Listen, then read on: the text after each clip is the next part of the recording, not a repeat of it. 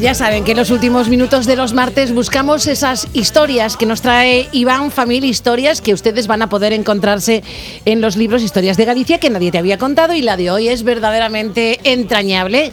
Una historia que nos toca muy de cerca. ¿Qué tal, Iván? ¿Cómo estamos? Hola, Maite, buenas bueno, tardes. que además nos toca la fibra porque tiene que ver con John Lennon y con Rosaura. Sí, sí, yo creo que eh, este ejemplo, Rosaura, es el, eh, el mejor ejemplo, ¿no? De que los gallegos hemos estado y estamos en todas partes. ¿no? Tú dirás. Porque, ya ves, una, una señora que fue. Llegó a ser amiga íntima de John Lennon y Yoko Ono. Sí, ¿no? sí, sí, sí, sí. Eh, y les hacía empanadas. Y les hacía empanadas. Y pan. Eh, Rosaura nacía en 1932 en, en Cerdedo, en Pontevedra. Y con 30 años decidió emigrar a Estados Unidos, donde ya estaba su marido, llevaba ya tres años allí trabajando, ¿no? Rosaura llegó a Nueva York sin, sin saber inglés, pero con muchas ganas y, y mucha ilusión. ¿no? En poco tiempo se puso a trabajar en el legendario edificio Dakota, en la casa de los Stanley, que eran una pareja de profesores ingleses que vivían en el piso 72. Cuando estos ingleses decidieron alquilar su piso, lo hicieron a dos jóvenes artistas que tuvieron que mantener a Rosaura como empleada de hogar, porque era un requisito que los Stanley eh, pedían. ¿no? Los O nuevos... sea, se llama subrogar, ¿no? La Eh, sí, contratación. Sí, un poco raro, pero bueno, sí. Los nuevos inquilinos eran John Lennon y Yoko Ono, que esta última, nada más llegar a su nuevo piso, a su nuevo piso le hizo una entrevista a Rosaura. Y lo primero que le pidió fue su nombre y su fecha de nacimiento. ¿Por qué?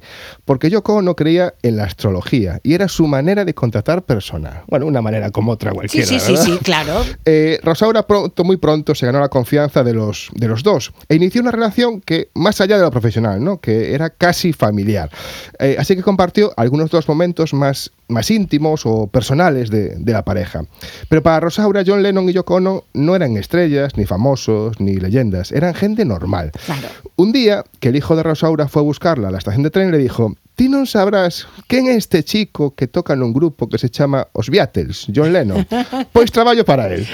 o sea, totalmente natural. ¿no? Vamos, totalmente natural. Rosaura les hacía empanada, pero Lennon decía que, que era muy fuerte y que aquello engordaba demasiado. Además era vegeta- eran vegetarianos. Claro, claro, claro. También les enseñó a hacer pan casero e incluso llegó a ayudar a Lennon a desatascar el cuarto de baño de restos de marihuana que se le habían quedado atascados. Él, el Lennon no quería llamar a, a un fontanero por miedo al FBI, FBI porque pensaba que querían deportarlo. Y claro, si se encontraban este Hombre. jamaneje, pues había un buen motivo, ¿no? Pues sí. En otra ocasión, Rosaura llegó a casa con un catarro brutal y Yoko Ono le dijo que era porque no tenía un abrigo, un buen abrigo. Sí. Le dio su tarjeta de crédito y le dijo que se comprara un abrigo de verdad. Rosaura mantuvo ese abrigo hasta su muerte. Bueno, pero ves que era, eh, la Sí. querían, la querían Sí, sí, bien. Mm. La querían, la querían. John Lennon también solía, solía acudir a la cocina mientras Rosaura estaba allí, pues trabajando, a tocar la guitarra y a cantar mientras ella pues hacía sus, sus cosas. Pues Qué imagínate, lujo, vaya, qué vaya- lujo. eh, vaya estampa, ¿no? vaya- desde luego que sí. En, en la década de los 80... Y Rosaura sin ser consciente de lo que estaba Rosaura, viviendo. Claro, no sé, bueno, era algo natural para ella. Claro, para norm- de lo más normal del Exacto. mundo. En 1980 Rosaura dejó de trabajar para ellos, pero siguió trabajando en el edificio Dakota para su hijo, para Sim. Y llegó pues aquel fatídico día, el 8 de diciembre de 1980, que fue el día del asesinato de John Lennon. Justo el día antes, Rosaura había coincidido con el asesino en la entrada del Dakota mientras esperaba para subir al piso de Sim. Ella decía pues que lo había visto y que le había parecido un, un fan, una Claro. persona normal, como Sí, otro sí, cualquiera, sí. ¿no? De La hecho, ma- era un fan, ¿no? Pero un fan es era un fan, pero un loco, fan que, que- La mañana del día 9, cuando se enteró por la radio de lo que había pasado, llegó el Dakota y todos los que allí, los que allí estaban aquel día la abrazaron mientras ella pues rompía a llorar. Para el resto del mundo había muerto un mito, una leyenda o un dios. Para Rosaura había muerto un amigo.